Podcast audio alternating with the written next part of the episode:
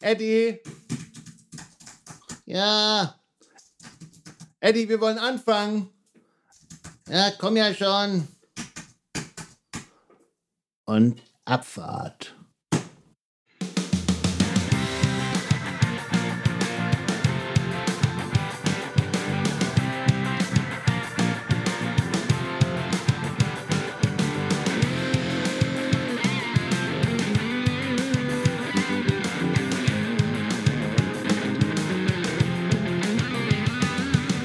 Herzlich willkommen zum Informationssicherheitspodcast mit Sebastian und Eddie, dem Infosec Frosch.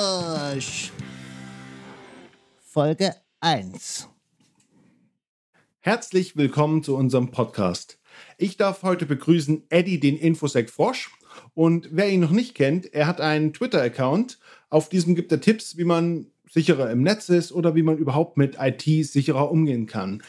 Ihr findet ihn unter Eddie-Infosec. Okay, Eddie. Eddie, wie geht's? Ja, ich bin, bin, bin ein bisschen aufgeregt. Ähm, Ja, Eddie, ich denke, erster Podcast, erste Folge, da ist man, ist man immer ein bisschen aufgeregt. Das ist ganz normal. Aber ich bin auch aufgeregt. Wollen wir einfach anfangen? ja, fang mal an.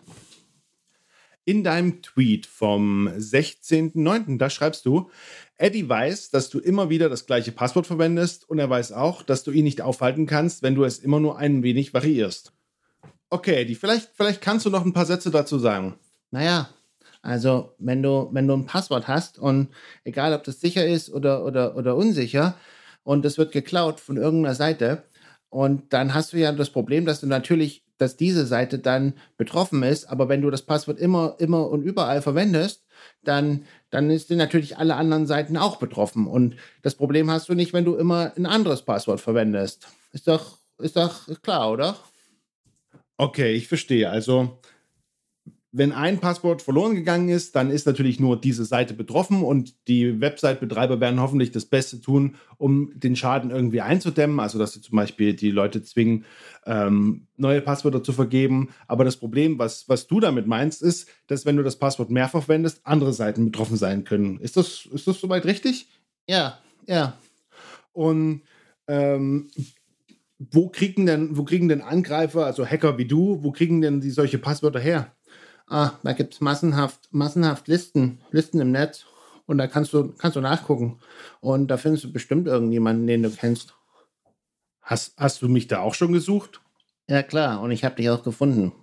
War jetzt auch nicht so ein sicheres Passwort, oder? O- Okay, danke, Eddie. Ähm, vielleicht kannst du, kannst du noch ein paar Tipps geben, wie man sich denn als User schützen kann vor diesem Angriff.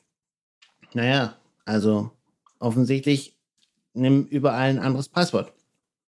Und kann der, kann der User schon irgendwie nachschauen, ob er von so einem, ob er schon irgendwie betroffen ist von so einem Data Breach oder ob sein Passwort schon mal irgendwo verloren gegangen wurde, äh, ist oder ob es schon mal geknackt wurde? Ja, gibt es eine Website. Hm, Die heißt Have I Been Pawned? haveibeenpawned.com, ja? Ja, genau. Okay, wir werden den, den Link in die Beschreibung sch- äh, mit einstellen. Und äh, was kann man da machen? Ja, da kannst du nachgucken. Da gibst du deine E-Mail-Adresse ein oder deine Handynummer und dann kannst du sehen, ob, ob du betroffen bist von irgendwelchen Sachen. Und dann kannst du, musst du schnellstmöglich mal deine Passwörter ändern. Okay, danke Eddie für den ersten Tipp. Ähm, kommen, wir zum, kommen wir zum nächsten Tweet. Und da schreibst du, Eddie weiß, dass du ihm sein Hackerleben schwer machst, wenn du konsequent Zwei-Faktoren-Authentifizierung verwendest. Er verrät es dir aber trotzdem, denn Eddie liebt die Herausforderung. Eddie, vielleicht kurz erklären, kannst du kurz erklären, was ist denn Zwei-Faktoren-Authentifizierung? Naja, also das kennst du vielleicht schon von deinem, von deinem Banking. Immer wenn du da irgendwas äh, Größeres machen willst, dann musst du irgendwie so eine zweite, einen zweiten Bestätigungscode eingeben, den du zum Beispiel über, über SMS oder so bekommst. Okay, und dann hast du ja in deinem Tweet äh, auf den Google Authenticator verwiesen. Kannst du vielleicht noch kurz dazu was sagen? Ja, das ist eine App und ähm, da scannst du erst einen Barcode ein, äh, so nein, einen QR-Code und, und dann ähm, generiert die immer in mh, kurzen Abständen sechsstellige Codes. Und dann ist es so, wenn du dich irgendwo einloggen willst, dann reicht eben dein Passwort nicht, sondern du musst auch immer den Code eingeben. Okay, aber ist es nicht, ist es nicht mehr Aufwand? Ja, schon, aber es ist halt auch viel sicherer, weil wenn dann dein Passwort verloren geht, dann reicht das dem Angreifer nicht. Okay, verstehe. Also das Passwort kann verloren gehen, aber ohne den Code, äh, der sich in regelmäßigen Abständen ändert, kann niemand auf den Account zugreifen. Ja, und, und genau deshalb, deshalb solltest du das da überall, wo es nur geht, aktivieren. Und am meisten oder am einfachsten geht es mit Google Authenticator. Okay, ich habe ich hab gerade geschaut im, im App Store, aber gibt es natürlich auch im Play Store Google Authenticator. Wir, wir werden auch diesen Link mit in die Beschreibung rein, äh, reinpacken. Okay, Eddie, haben wir noch einen Tipp? Ja, einen haben wir noch und der ist, äh, der ist witzig. Okay, was hast du da? Ähm, Eddie weiß, dass man sein Passwort niemals seinem Kumpel gibt, auch wenn man den ganz doll lieb hat. Hashtag Adila Hildmann. Ja, ähm, ich glaube, dieses aktuelle Beispiel, bei dem Anonymous oder beziehungsweise sich dieser Kumpel von Attila Hildmann, sein, sein IT-Admin, äh, sich an äh, das Anonymous-Kollektiv gewendet hat, ähm, hat sehr deutlich gezeigt, warum man auch Vertrauenspersonen niemals sein Passwort geben sollte. Ähm, außerdem, egal wem man es gibt, ähm, ja, man erhöht halt immer die Angriffsfläche. Je mehr Mitwisser du hast, das äh, ja, ist halt so, ne? Ja, also ich denke, Attila Hildmann, äh, das wird jetzt auch noch ein bisschen durch die Presse gehen. Der Tipp ist selbsterklärend. Also danke dafür, Eddie. Okay, ein kleiner Hinweis an dieser Stelle. Schaut euch unbedingt Eddies Twitter-Account an. Dort postet er jeden Montag bis Freitag um 9.30 Uhr einen neuen Tipp über IT-Security, und ähm, wir besprechen dann jeden Sonntag in diesem Podcast alle Tipps von Montag bis Freitag und geben euch dann einfach noch ein paar Ergänzungen.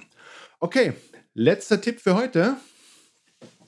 Eddie hat all seinen Froschkumpels einen Passwortmanager eingerichtet und meint, dass der beste Passwortmanager der sei, mit dem du sicher umgehen kannst. Okay, Eddie, sag vielleicht noch ein, zwei Sätze dazu.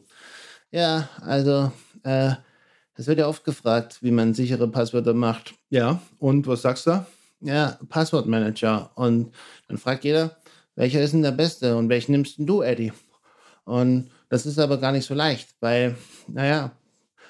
Okay, was, was meinst du damit? Naja, also das ist nicht, also du kannst nicht sagen, es gibt ja viele Anbieter. Also One Password ist wohl einer der bekanntesten oder du hast es auch vielleicht kannst du den ja von Apple nehmen oder wie auch immer. Aber wenn du damit nicht sicher umgehen kannst, dann ist auch, dann bringt dir sozusagen dein Passwortmanager auch recht wenig. Also das Beste ist, du probierst halt einfach ein paar Lösungen aus und dann, dann guckst du halt mal, was für dich am besten geht. Irgendwie auch der, der schlechteste Passwortmanager ist irgendwie besser als, als, als gar keiner, oder? Ja, das, das klingt logisch. Also schaut euch um, was es gibt, lest ein paar Berichte, aber schaut auch darauf, welche Systeme ihr im Einsatz habt. Habt ihr Apple?